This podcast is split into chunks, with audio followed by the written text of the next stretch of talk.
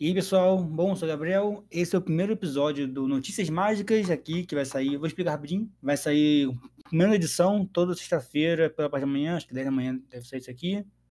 É, e só para lembrar para seguir mais, outro mais, as notícias tudo que eu, que eu encontrei na semana do Mundo Mágico, eu vou falar aqui para vocês.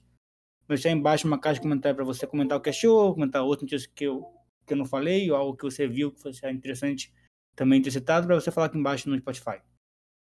É, e semana que vem vai ter um grande boom no podcast, vai ter vários quadros diferentes, então fica, fica ligado, semana que vem o podcast vai bombar. Mas vamos começar, vamos para as notícias e temos duas sobre baralho, três sobre feiras de mágica e no final eu vou falar sobre FISM. Vou dar uma, uma geral sobre o que, o que aconteceu e o. tudo o resto, né? Então vamos lá. Sobre baralhos, primeira coisa a anunciar foi a Orbit. A Orbit anunciou que vai lançar uma versão mini do Orbit V4 especial com apenas 500 unidades. Vai sair esse domingo agora.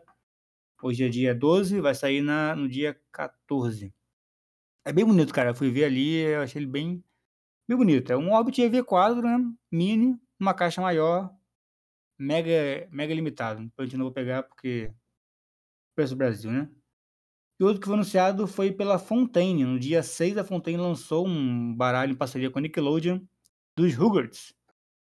São aqueles, aqueles bebês lá. Já deve lembrar, né? Sei qual idade pessoal. Mas lançou um Nobel Fontaine que deve estar uns 15 dólares, mas é esse o preço. Vale a pena comprar e guardar daqui a 5 anos vai estar valendo muito mais que isso que a Fontaine tem a fama de fazer com que os baralhos valham mais dinheiro. É, sobre mágica, tivemos três lançamentos, inclusive um foi agora, um, há uma hora atrás primeiro que nós temos foi da Venice Inc., que anunciou um efeito chamado Bounce. Efeito feito pelo Juan Luiz, que é muito interessante, cara. De acordo com eles, não é gimmick. É, é tudo na técnica mesmo, que é basicamente o cara pega uma bolinha de gude, bate na mesa, parece um ice. Bate na mesa de novo, parece outro ice. É, parece que é uma criação de... uma aparição de cartas usando uma bolinha de gude, com o kick dela. Achei bem, bem interessante. A Murphy Magic divulgou o um novo trailer do EEC, do N2G, não sei, sei não sei quem é, que é uma mágica com moedas. A moeda certa exporta pareceu um pouco aquele Matrix, só que um pouco diferente. Eu também achei interessante para quem curte mágica com moeda, que é um mundo que eu tô tentando aderir mais, né? Porque acho que é bom pro repertório mágico. E agora, cara, pouco tempo atrás, já, uma hora atrás, a Tio Eleven anunciou uma nova mágica chamada Gambit, que é uma mágica usando peças de xadrez. É, eu achei bem interessante, cara, porque pelo comercial usa a mesma lógica do o dado mágico que o Barbieri usou, tá ligado? Que o Barbieri usou em vários podcasts, que sabia quando o dado tinha caído na mesa. Então, o Gambit é, uma, é uma, um truque que você usa peças de xadrez para saber qual peça a pessoa pegou. Tipo, você bota várias peças numa fileira, vira de costas, a pessoa escolhe uma, uma na mão e você vê qual peça ela pegou, com base na mesma técnica dos dados. Bem interessante. Bom, hoje, hoje não tem muita coisa, mas eu quero falar um pouco sobre o FISM. Tem o FISM, né? Para quem não sabe, o FISM é o Mundial de Mágica, rolou agora esse, esses dias. Vários canais cobriram o FISM, o Mágica Online cobriu. Tem um vídeo muito bom do Chris Ramsey, a Ekaterina também cobriu.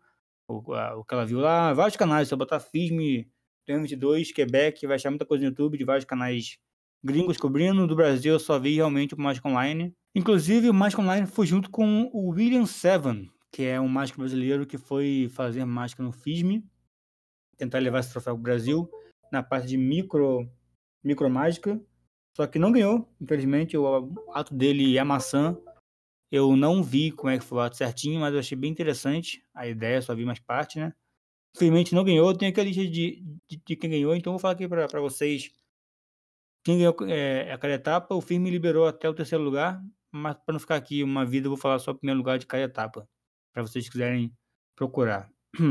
Na parte de micromágica, teve um empate entre o Simon Coronel, dos Estados Unidos, e o Luiz Olmedo, da Espanha. Na parte de close-up com baralho, o vencedor foi o Marcob, da França. Na parte de invenção de close-up, não tem muito bem isso aqui, foi a tradução que botou no Facebook do FISM. Os vencedores foram Martin Eiseley, da Alemanha, e Daniel Mormina, da Argentina. Na parte de close-up de mágica de salão, quem, quem ganhou foi o Atire em Ogana. Que isso, cara? O nome do cara. é, nos Estados Unidos. Pô, o nome do cara já é uma, já é uma ameaça. É, ato mais original de close-up, quem, quem levou o prêmio foi o Gleb, da Lituânia. Mágica de palco, mais com comédia, o vencedor foi Morten Christensen. Aqui não falou país, mas imagino que deve ser do leste europeu, talvez da Dinamarca. A parte de palco de ilusões, o vencedor foi Junk, da Espanha. Na parte de mágica de mentalismo de palco, foi Anka e Luca, da, da Áustria. Na parte de mágica geral de palco, quem venceu foi Lauret Pyron, da Bélgica. Na parte de mágica de palco original, o vencedor foi Jing Yang, da China. Parte de palco de manipulação, outro empate, foi Arten Skrukin, da Rússia, junto com Park Jong-un, da Coreia. Invenção de palco, quem venceu aqui tá falando que foi o Yu traço Toyomon, não sei se é um lugar, se é uma pessoa, desculpa. É, na parte na parte de mágica mais original de palco, o vencedor foi Jing Yang da China. Na parte de invenção de palco, DJ de Taiwan, Ramo e Alegria de, é, da Espanha e Izum Muzulu da China. Prêmio especial, parte de, de criatividade e visão artística. Quem venceu foi Topaz, da Alemanha. Na parte de história, pesquisa e bolsa de estudos, quem venceu foi Richard Kaufman, americano. E o Grand Prix de palco, quem venceu a melhor mágica de palco esse ano foi o Laurent Pyron, o da Bélgica.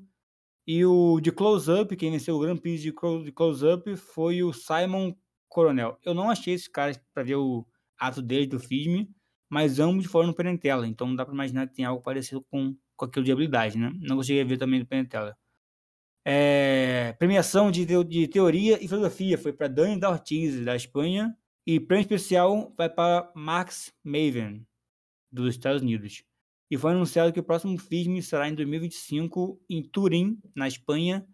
Já estou guardando dinheiro para na Espanha, não, desculpa, na, na Itália. Já estou guardando dinheiro para tentar ir para lá. Ia ser muito maneiro. E, bom, esse foi o episódio. É, o de notícia vai ser um pouco mais curto mesmo. 10 minutinhos tá bom. É, lembra de, de comentar aqui algo que, que, eu, que eu esqueci, algo que você queria que eu fizesse. Comenta aqui sobre notícias do mundo da mágica. É, segue o Magora no Instagram, no TikTok e tudo mais. E semana que vem vai ter muito episódio novo de podcast. Então fique ligado que semana que vem vai ter grandes lançamentos aí para vocês. Tranquilo? Então, pessoal, valeu, aquele abraço e para vocês um bom fim de semana, um bom descanso. Valeu.